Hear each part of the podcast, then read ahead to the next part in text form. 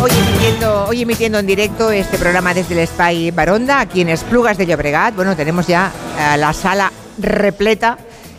Señores, están aquí ya de merienda, están, vamos, tenemos la sala a, reventar. Y mm, vamos a charlar con, con Pilar Díaz Romero, que es la alcaldesa de Esplugas, que me estaba contando cosas muy interesantes. Hmm. Alcaldesa, buenas tardes. Muy buenas tardes. Claro, estábamos hablando de, de Shakira, que sigue viviendo en Esplugas, es la ciudad que ella escogió para vivir.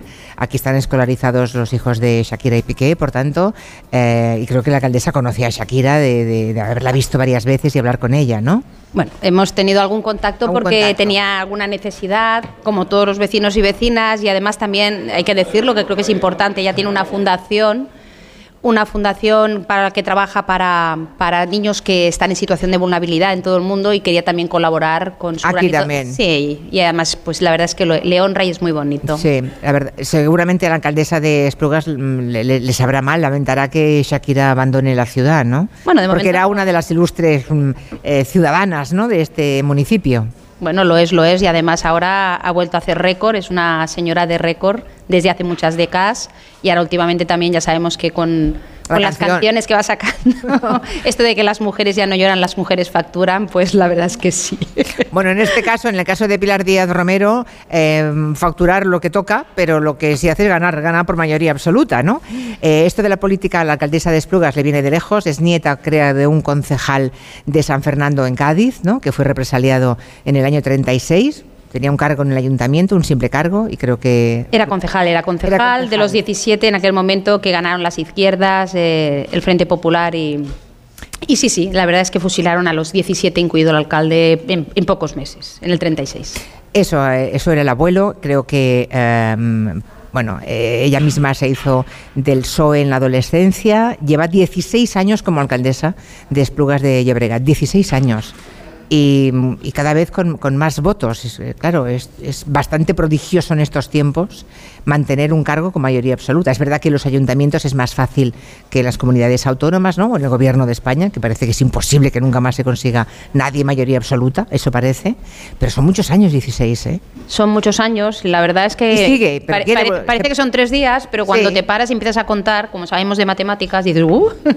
Y sí, son muchos años, pero la verdad es que eh, cada vez el aliento también de, de la gente, de la ciudadanía, las ganas de que esta ciudad tire para adelante y no hacerlo solamente ni la alcaldesa, que vamos, sería, sería yo creo que eh, valorar mucho más el, trabajo que realmente hacemos, ni de la alcaldesa, ni del equipo del gobierno, ni del ayuntamiento. Es que eh, es la ciudadanía, no son las empresas, son las entidades, son las personas que llevan aquí que hacen que la ciudad, la verdad, es que va como un tiro.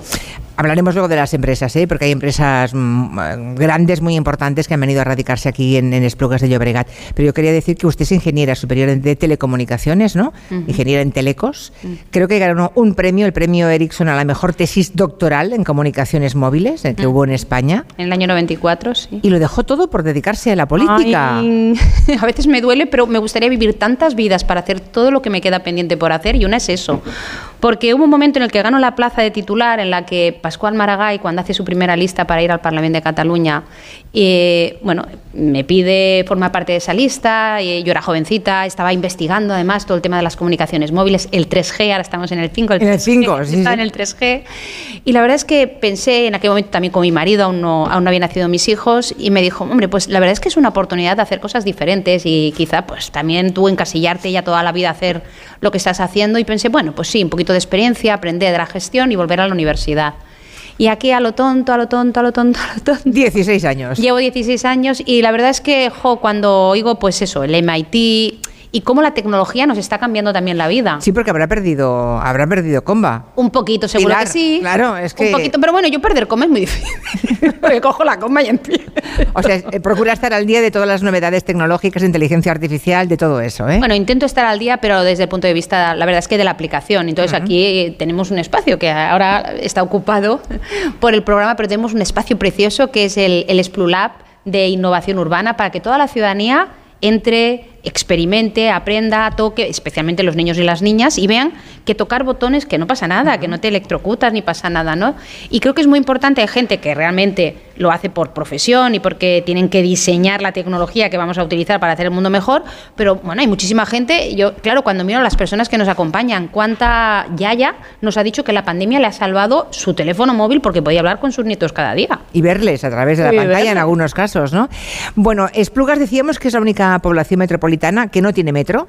Y yo ahora miraba, usted le preguntaba, ¿eso se va a subsanar? ¿Está pendiente o no? Porque siendo como es Esplugas, una ciudad que tiene el mayor volumen, de los mayores volúmenes de negocio, eh, como municipio, es raro que no haya llegado el metro todavía. Sí, con el Prat en este momento somos los que tenemos ese mayor volumen de negocio por habitante y el Prat tiene el aeropuerto. O sea, los que tenéis más pasta para Bueno, más pasta no, no, no, por, habitante, por, habitante, vale, vale, vale. Más pasta no diría yo, porque además tenemos la presión, la presión fiscal más baja de toda la provincia de Barcelona, de aquellos municipios entre 20.000 y 100.000 habitantes, que es donde nos toca estar por población, ¿no? Pero eh, la verdad es que lo del metro, para ser justos, no podemos decir que absolutamente no tenemos metro, porque hay una calle que tiene frontera con Hospitalet y por tanto una acera es Esplugas y la otra acera es Hospitalet. ¿Y por ahí pasa el metro? Y ahí justo hay una parada de metro, ahí de refilón. Ya. Pero, Lo está peleando, nosotros estamos esperando la línea 3, que pueda hacerse la, prolongación desde zona universitaria.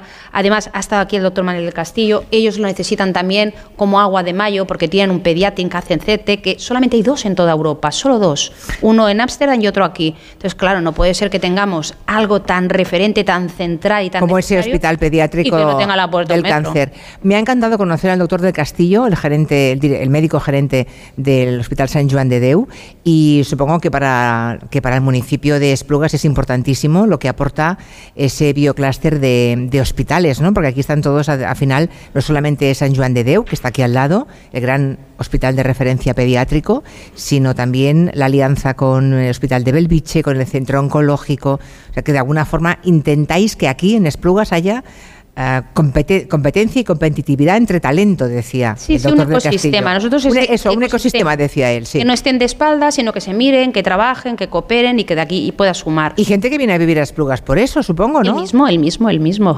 El mismo. el mismo, el mismo. Claro. El mismo que vivía, creo que en la zona del, de la zona olímpica. Y claro, hay pues, gente que se desplaza a trabajar, a, trabajar, al final pues se enamoró y vive, vive en Esplugas. Aunque la vivienda en Esplugas me han contado que está al mismo nivel de precio que la vivienda en Barcelona, o sea... Sí, San Just, San Cugat, Esplugas y determinados barrios de Barcelona es lo más caro que hay. Es una lástima lo entendemos porque la ubicación es magnífica, porque se vive además pues bien. Es un pequeño oasis donde podemos eh, beneficiarnos de todas las virtudes de, la gran metrópoli. Está cerca del aeropuerto, cerca de la estación del AVE, claro. Cerquísima. Del puerto. Lo tenemos pues casi todo. Y solo nos falta una pequeña cosa que es el mar. Pero también lo vemos desde aquí. Y, la verdad es que como vives también, bueno, el resultado es que el precio del mercado libre es, es, carísimo. Entonces, bueno, pues hay que hacer políticas de vivienda, pero en cualquier caso es para nosotros una, una de las espinitas que, que, tenemos que a veces pues la gente joven no acaba de encontrar su espacio en su ciudad, que es donde nos gustaría que se pudieran quedar. Porque la gente de Esplugas de Llobregat trabaja aquí, la mayoría trabajan en Barcelona. Es decir, ¿hay más gente que trabaja en Barcelona que vuelve a casa a dormir aquí?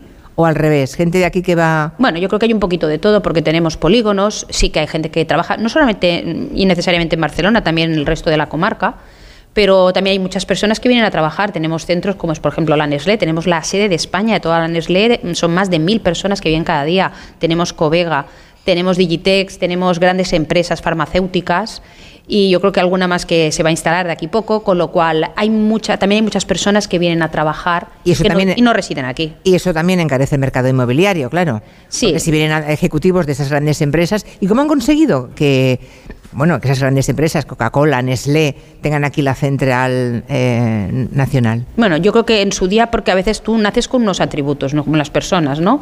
Y Esplugas lo que tiene es una magnífica ubicación, esto nosotros no lo hemos decidido, es que la tenemos, ¿no? Estamos cerquita de todo, pero es verdad que hay otras cosas que sí que trabajando lo hemos conseguido, y es la tranquilidad, es la, la limpieza, el cuidado del espacio público, y eso es muy valorado, tener una ciudad que no se degrade, una ciudad que acoge a todo el mundo, que es muy inclusiva, muy inclusiva, y había un un directivo de la Nestlé que vive muy cerquita de aquí, aquí en el barrio de Canclota, que ya está jubilado, lleva todos los recursos humanos de la Nestlé, y un día en, en, una reunión que teníamos, bueno, pues para ver también la marca ciudad, y decía, la verdad es que de lo que más me gusta es esa inclusividad, es que paseas y, bueno, te, encuentras con gente que es de, de cualquier condición, pero siempre con ese buen tono de vecindad. Y yo creo que lo positivo de Esplugas es eso, es que además de los atributos que vienen dados de nacimiento, hay otros que los hemos trabajado y que hace que esta ciudad pues, sea una ciudad tranquila y, muy ideal para vivir. Hay una cosa que creo que están intentando, al menos se considera Esplugas un municipio pionero de la reforma horaria. ¿Eso qué quiere decir? Que europeicemos nuestros horarios, que mm, comamos mm, antes de lo que lo hacemos, que cenemos antes, vayamos a la cama antes, ¿es eso? Bueno, yo lo diría de otra manera. Eh, yo creo que es importante, especialmente en las empresas. Hablamos de, hablamos de empresas. Las empresas aquí cada vez racionalizan más el horario de trabajo y creo que es importante. No se trata de ocupar la silla durante más horas, sino de ser muy eficiente trabajando, ¿no? Y todo eso poder compatibilizarlo con las necesidades que tenemos a nivel familiar o a nivel incluso personal, ¿no? Porque también es importante que podamos disfrutar, que podamos hacer deporte, que podamos tener un ratito al día para nuestras cosas. Y eso es lo que nosotros hemos ido trabajando, creando una red de, de empresas, por eso seguramente en Cataluña se nos reconoce junto con Barcelona, Tarrasa y algún otro municipio como uno de los municipios más pioneros, porque hemos ido trabajando con el tejido especialmente empresarial, pero también comercial, para intentar hacer implantar eso. Al final tú, cada uno que se acuesta a la hora que le dé la gana, con, con perdón, ¿no? que creo, creo que la gente tiene que saber organizarse o, comer a la hora que quiera, pero sobre todo que creo que es importante que los horarios laborales eh, sean racionales y que además eso te permita también después tener eh, el cuidado necesario de, las personas que dependen de ti o como decía, oye, un ratito al gimnasio que también está la mar de bien. Aquí estamos como venimos contando desde las 3 de la tarde en un espacio, eh, espacio Baronda, que ahora es un gran contenedor cultural de actividades de todo tipo y que en algún momento, eh, creo que hace 100 años, esto era una fábrica de cerámicas, ¿no? Eh, sí. sí, fábrica de cerámicas o de azulejos. Tenemos un pasado ceramista, sí, sí, tenemos un pasado. Aquí sí que se hacía exactamente, exactamente eso porque tenemos el, el par dels torrents, que llama catalano, d'argiles, de todas las arcillas y a partir de ahí pues era una fábrica de, que diem en català també de rajoles, ¿no? Sí, la, de baldosas. De baldosas. Ya no se hace nada de esto. No, eh, eh, esto, acabó, la actividad acabó en el año 90. Y a partir de ahí, en el 90, eh, la verdad es que hubo un expediente de expropiación, también incluso tuvo un expediente para poder derribar todo este edificio. Estuvo o sea, la primera, a, punto de, de echarlo al, al suelo. Sí. Sí, a puntito. ¿Y quién lo evitó? Pues bueno, en un momento dado, yo no estaba todavía, en un momento dado parece ser que vino aquí como una comitiva municipal con el alcalde del momento y con algún arquitecto también municipal del momento, lo estuvieron mirando, la oposición incluida, y entre todos dijeron, ay, ay, ay, ay, que la qué vamos pena, a liar, Qué pena tirar esto al suelo, claro. vamos a liar. Y al final tú, pues sí que se encontró una fórmula para poder recuperar este magnífico patrimonio industrial que tenemos, que ahora se ha convertido pues, en un centro de chupchú, una parte es el ayuntamiento, después también tenemos empresas, y me encanta porque yo creo que también estos somos un poquito pioneros, tener un edificio donde se comparte los affairs públicos, ¿no? lo que es la gestión pública, con también las actividades de empresas privadas que creo que de aquí también surgen muchas veces muchas ideas y la, esa buena colaboración público-privada. Hombre, también lo defendía hace un ratito el doctor del Castillo.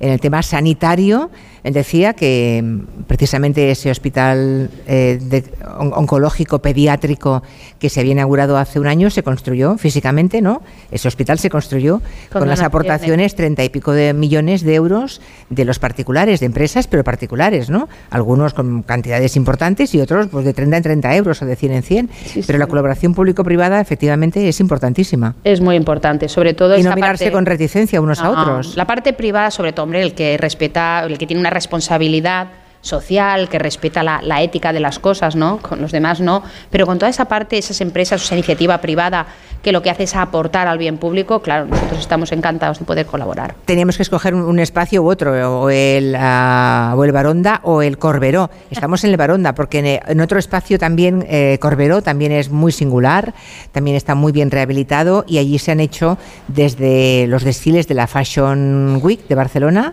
a la película de Woody Allen, ¿no? la de Vicky Cristina Barcelona, creo que se rodó allí. Allí se rodó, siempre decimos aquí un poquito así en Sorna, que se debería haber llamado Vicky Cristina Esplugas, pero finalmente también entendemos que Esplugas a lo mejor es menos conocido, ya nos está bien que sea Vicky Cristina mm. Barcelona, que sea oscarizada, porque creo que Penélope Cruz también recibió el Oscar por esta película. Y se rodó precisamente allí porque la verdad es que él es un espacio emblemático y también alrededor, el Carrer Montserrat y toda aquella zona es una maravilla. oiga, Pilar, ¿va a acabar usted de ministra? Mm, pues no lo tengo que decir yo y además no lo creo sinceramente. Lo digo porque normalmente del, del tejido potente, aquellos que han ganado elecciones y además sobradamente, como es el caso de usted en Esplugas, a, a veces los dirigentes políticos de todos los partidos tiran un poco de los líderes municipales.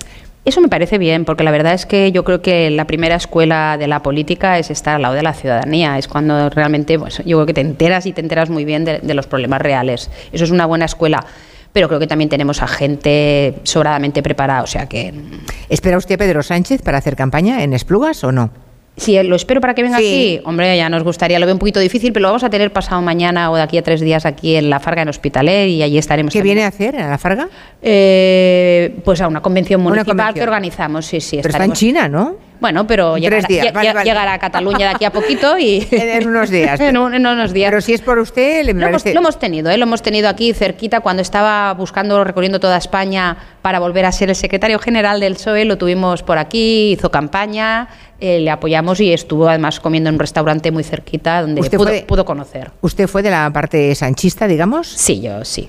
Vale, no, no lo digo porque, tenía- a ver, luego hay, yo lo tenía muy hay claro. otros que, que ha sido después, ¿no? Sí, sí, no, yo Pero, no, no, ya lo saben los grupo- compañeros que yo desde el primer día lo tenía claro porque, bueno, no me gusta decir que soy visionaria, pero mm, no acostumbro a equivocarme mucho. Por cierto, ¿y cómo ve el procés? Ese procés que teóricamente ha muerto, ha acabado, estamos en otra fase, alcaldesa, pero, por ejemplo, regresa Ponsatí, en fin, se retransmite minuto a minuto su llegada, cómo cruza la frontera, después una rueda de prensa, se la detiene o se la invita a que acompañe a los Mossos de Escuadra. ¿Cómo acabará esto? Porque parece que mm, no, no hay forma de que acabe de una vez, ¿no? Bueno, creo que estamos en una pantalla completamente diferente. Yo creo que además se percibe. La pandemia también llegó, tuvimos que concentrarnos en, solucionar y en dar respuestas y en planes de choque. Eso hizo que bueno, las pantallas fueran más rápido de lo que imaginábamos y después también se ha producido toda una serie de cosas y de decisiones que ha hecho que el momento es muy diferente. También yo que he estudiado una ingeniería de telecomunicación, pero que no me hubiera desagradado nada estudiar psicología, creo que también tenemos que entender la parte humana de todas las personas que lo tenemos, porque yo, yo la primera, pues tengo mi parte humana, incluso aquella que digo, aquella parte humana mezquina que todos debemos tener, ¿no? Eh, y lo digo pues casi mm, desnudándome, ¿no? En el sentido de que es, es normal. Yo creo que lo que vemos al final pues son coletazos eh, de, de personas que en su momento relataron todo esto de una determinada manera, pero nada de aquello sucedió, nada de aquello sucedió y además yo creo que algunos ya van reconociendo, pero es que ver- verdaderamente todo esto pues eh, no, no es fácil, esto cuesta, ¿no? Yo creo que hay que mirar adelante, hay que pasar página. Esto lo dice también nuestro primer secretario aquí. Nosotros vamos a pasar página, a hacer que esto funcione. Cataluña tiene que aprovechar las oportunidades. Esplugas también quiere aprovecharlas. Es importante, tenemos grandes empresas, esas 200 empresas que están invirtiendo cada año más de 4.000 millones de euros. La gente lo que necesita es educación, la gente lo que necesi- necesita es salud, la gente lo que necesita es un buen puesto de trabajo. Los jóvenes no marchar fuera, sino tener aquí esas posibilidades de tener puestos de trabajo que atraigan el talento, el conocimiento, la innovación. Y yo creo que, bueno, puedo entender que pasen cosas o que escenifiquen cosas y además pues casi que iba a decir una frase que no la voy a decir porque es que además ya sé que me van a iba a decir casi que lo perdono no aquí no hay que perdonarse sino simplemente hay que tirar para adelante.